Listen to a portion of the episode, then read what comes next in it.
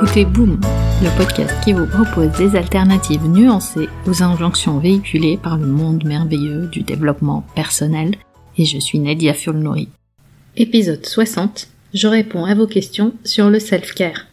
Comment allez-vous? Suite à l'épisode 59, la semaine dernière, je vous ai demandé sur Instagram de me poser toutes vos questions sur le self-care et je voudrais remercier toutes les personnes qui ont répondu. Je n'ai retenu que trois questions pour garder la bonne longueur du podcast. Alors la première question à laquelle je vais répondre est la suivante. Comment arrêter de culpabiliser de prendre du temps pour soi? Un classique. J'ai envie de vous demander, que pensez-vous pour ressentir cette culpabilité? Parce que la culpabilité est une émotion et il est probable que vos pensées autour de ce temps que vous vous accordez, que vous prenez pour vous, déclenchent cette culpabilité. Il est fort à parier que vous avez des pensées du type il y a mieux à faire que de prendre du temps pour moi. Je dois, il faut que je fasse quelque chose d'autre. Probablement une corvée ou un travail plus productif. Ou prendre du temps pour soi est une forme de paresse. Celle-là, je l'entends souvent. Ces pensées, quand vous les pensez, vont générer chez vous de la culpabilité. Donc vous allez ressentir de la culpabilité. Et la culpabilité vient souvent lorsque vous faites quelque chose qui est en conflit avec vos croyances ou vos valeurs ou quelque chose que vous avez l'habitude de penser. Alors quelle croyance avez-vous autour du temps pour soi? Pour quelle raison trouvez-vous que prendre soin de vous est contraire à vos valeurs? Si vous êtes une femme, j'ai ma petite idée. Mais posez-vous vraiment la question. Et puis, quelle est la pire chose qui puisse arriver si vous preniez du temps pour vous? Ensuite, si vous pensez que prendre soin de soi est une forme de paresse, vous avez sûrement tendance à relier votre valeur personnelle à ce que vous produisez. Et il est grand temps d'arrêter. Vraiment arrêter. C'est tout ce concept de productivité toxique que je vous ai présenté dans l'épisode 49. Quand vous mesurez votre valeur à ce que vous faites, vous rajoutez une couche d'auto-jugement complètement inutile. Alors les bonnes questions à se poser ici sont les suivantes. En quoi ce temps que vous prenez pour vous va vous empêcher de rester productive le reste du temps? Et s'il s'agissait simplement d'une acceptation de ce qui est, mais aussi d'un changement de votre définition de la productivité? Y a-t-il une possibilité que le fait de ralentir, s'apaiser et prendre soin de votre bien-être physique, émotionnel et mental fasse partie de cette nouvelle définition de la productivité? Ce qui nous amène à la deuxième question. Comment ne plus chercher à rentabiliser le temps? J'aime cette question parce qu'elle cache une injonction L'injonction à tout rentabiliser, héritée probablement du capitalisme et du patriarcat. Le temps est une ressource qu'on cherche à rentabiliser. Ne dit-on pas d'ailleurs que le temps c'est de l'argent? Et chercher à rentabiliser le temps est moins une question de temps, mais une incapacité à vivre dans le moment présent. Et une grande partie et part du travail revient à remarquer ce qui se passe au niveau de vos pensées. Quand vous cherchez à rentabiliser votre temps, quelles autres pensées cachées viennent à vous? Souvent, ce sont des pensées du type il n'y a pas assez de temps, je suis en retard, j'ai tellement de choses à faire.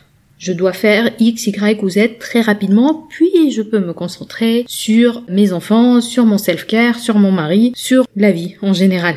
Et ce sont ces pensées que vous avez régulièrement qui vont créer chez vous, en fait, cette envie ou cette croyance qu'il faut rentabiliser le temps. Et si vous les avez régulièrement, si vous pensez régulièrement qu'il n'y a pas assez de temps, que vous êtes en retard, que vous avez tellement de choses à faire, ou que votre bien-être en général passe après tout ce que vous avez à faire, je vous invite vraiment à regarder le replay d'un échange que j'ai eu sur Instagram très récemment avec Camille Godin qui est coach certifié et nous avons parlé ensemble très longuement de ses pensées autour du temps et comment surtout les contourner. Je vous mettrai le lien vers ce replay dans les notes de l'épisode. N'hésitez pas vraiment à aller le regarder et écouter tout ce que Camille avait à nous dire à ce sujet.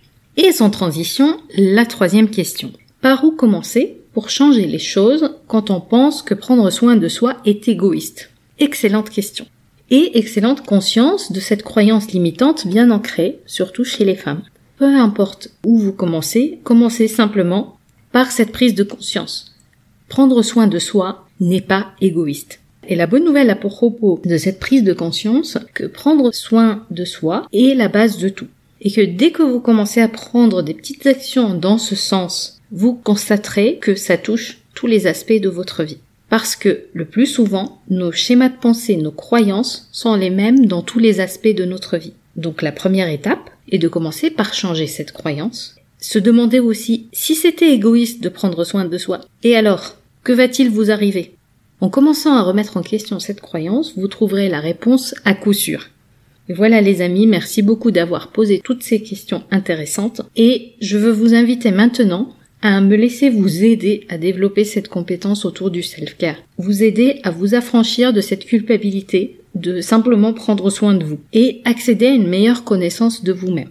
Si vous vous sentez prête à créer la boîte à outils qui vous convient pour prendre soin de vous, quelle que soit votre situation, quelles que soient vos circonstances, rejoignez-moi et un petit groupe de femmes motivées dans le bootcamp Self-Care à partir du 23 février.